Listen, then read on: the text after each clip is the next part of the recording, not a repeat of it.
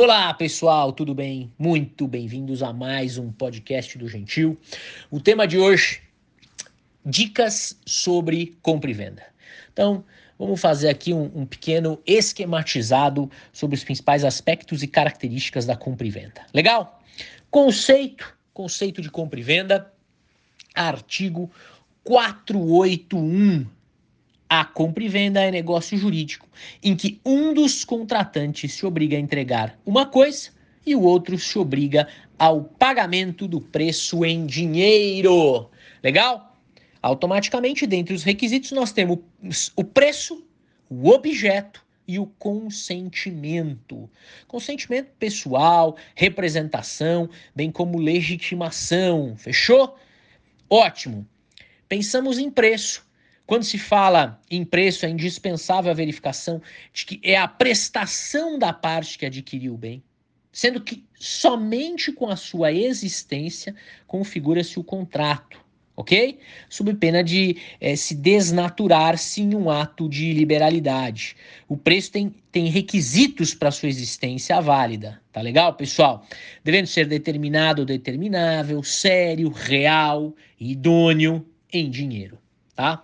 Pô, gentil, mas e se eu não tiver essa ideia do preço presente?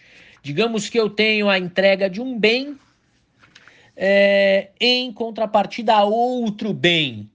A permuta contrato pelo qual as partes se obrigam a dar uma coisa em troca de outra, não havendo como requisito principal a entrega é, é, de dinheiro, tá certo? Quando a troca de um bem por outro não se equivalem em valores, ainda se considera a permuta com reposição em dinheiro, tá legal? Já que falei de permuta, uma informação importante a vocês é, envolve a questão da permuta sem torna. Quando nós temos a permuta de dois bens sem a torna em dinheiro, pensando que eles não são equivalentes, ou seja, eles não valem exatamente a mesma coisa, incide imposto.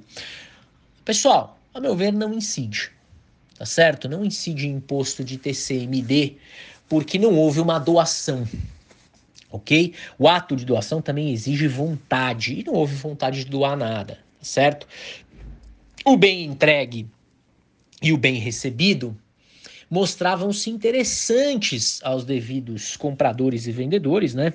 Aos negociantes, e não houve qualquer torna. Então, eu acho descabida a posição de indispensabilidade de recolhimento do ITCMD, porque sobre aquele valor de diferença é, não entregue haveria uma doação. Não é o caso, pessoal. Não houve aí essa vontade de doar.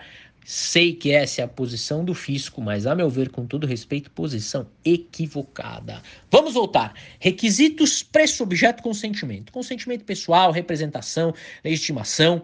Sempre lembrando que a compra e venda de menor depende de alvará judicial. Compra e venda de ascendente para descendente depende da anuência dos demais é, descendentes e do cônjuge. Lembrando também que quanto à vênia conjugal, regra para os atos de alienação e oneração de bens particulares, com exceção para o regime de separação absoluta de bens. Um outro ponto interessante são aquelas aquisições de bens em subrogação de bem particular. Nessa hipótese, pessoal, exige a indicação da causa de, da exclusão da comunhão e a anuência do cônjuge excluído. Fechou? Então, pensamos nessa ideia é, de consentimento, falamos um pouquinho da compreensão do preço, lembrando agora, por fim, o objeto. O objeto bem imóvel devidamente caracterizado, segundo aí o, o, princípio da especialidade objetiva, é indispensável, tá legal?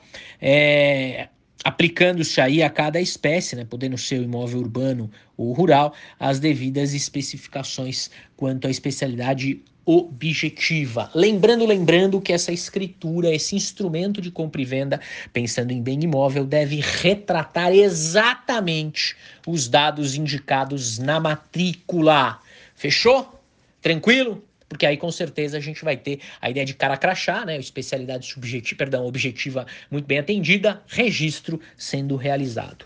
Para fechar, três questões que eu reputo relevantes quanto a, a, cláusulas especiais de venda e compra. A primeira delas, a retrovenda. Cláusula que confere ao vendedor o direito de readquirir o imóvel é, a seu exclusivo critério, né, dentro do prazo máximo de três anos. Portanto, deverá aí, restituir ao comprador o preço pago e todas as despesas efetivadas. Segunda situação, importante que a gente deve destacar, é a preempção. É uma cláusula que obriga o comprador que pretende vender ou dar em pagamento o bem a oferecê-lo antes ao vendedor, que terá direito de preferência em adquiri-lo nas mesmas condições propostas ao terceiro interessado. Tá legal? É, distrato de venda e compra. Galera, aplicam-se as mesmas regras do contrato. O distrato ou resilição é forma de extinção do contrato. Não necessariamente pelo seu descumprimento, mas sim pelo, sim, pela simples vontade das partes. Então, o distrato de uma compra e venda é considerado uma resilição bilateral e, e em que todas as partes que participaram do negócio original é, retornam e celebram o distrato. Tá bem? Fechado? Para arrematar, duas situações é, finais. A primeira, a possibilidade da compra e venda bipartida, que é aquela é, admitida no tocante à aquisição da nova propriedade e o usufruto, bipartidos, né? É, não se considerando a alienação indevida do usufruto, uma vez que ele é, se constituiu no ato, tá certo? Então, a aquisição pelo pai e que permanece com o usufruto, e aí ficamos com a nova propriedade em relação a, a um filho, por exemplo, tá?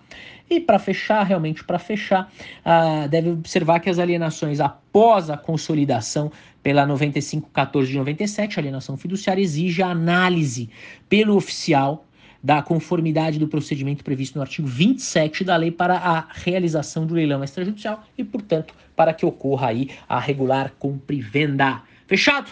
Principais aspectos, compra e venda. Muitíssimo obrigado, ótimos estudos. Abraço do Gentil. Tchau, tchau.